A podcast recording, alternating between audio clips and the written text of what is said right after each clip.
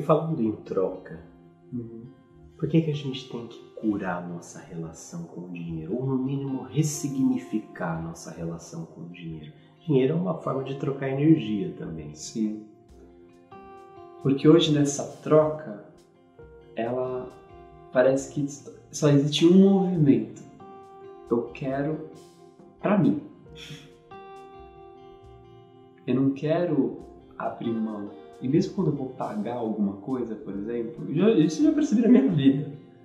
A gente paga sempre querendo um desconto, a gente sempre quer dar menos, né?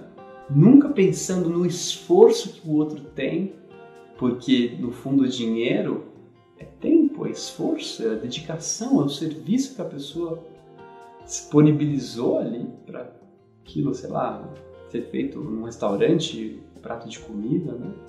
A gente sempre quer pagar menos, a gente sempre quer dar menos. E eu percebo isso muito em mim, às vezes, cara, não!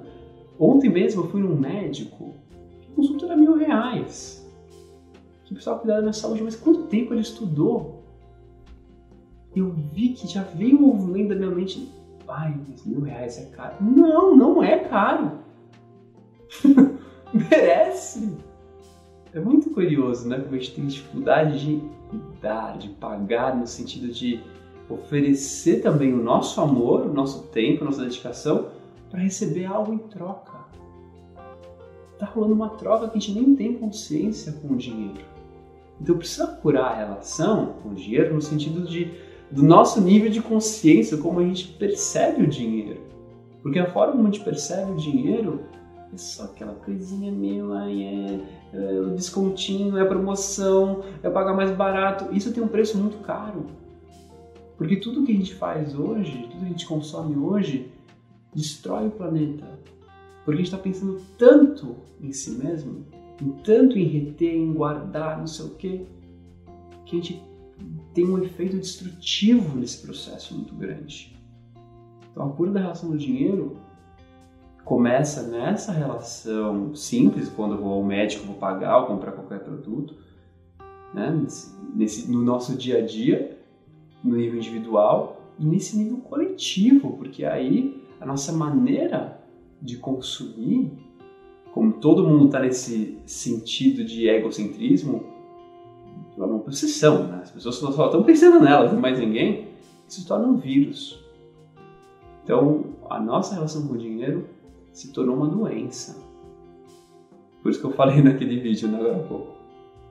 Tem o poder de curar o mundo se a gente transformar a relação com o dinheiro. Mas na verdade não é o dinheiro, é a transformação na consciência, na nossa ideia sobre dinheiro, ou seja, a crença sobre dinheiro. Porque afinal, quem criou o dinheiro, né? Foi, foi nós mesmos. Tá no filme Nosso Lar, né, a gente vê o bônus horas, né? um merecimento, não é curioso quando a gente vê uma coisa desse tipo? Ela não está recebendo algo físico, uma nota, um papel, um número ali na, na conta bancária, mas o universo entende essa linguagem do dar e receber. Aqui a gente não está entendendo muito bem essa linguagem.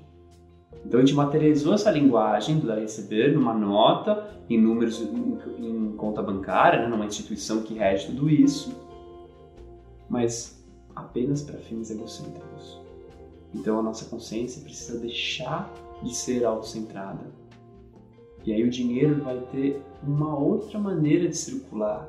Ele vai deixar de ser esse sangue estancado, né, que está causando muitas enfermidades no planeta, e vai circular melhor. Não que todo mundo vai ter a mesma quantidade, é tudo igual.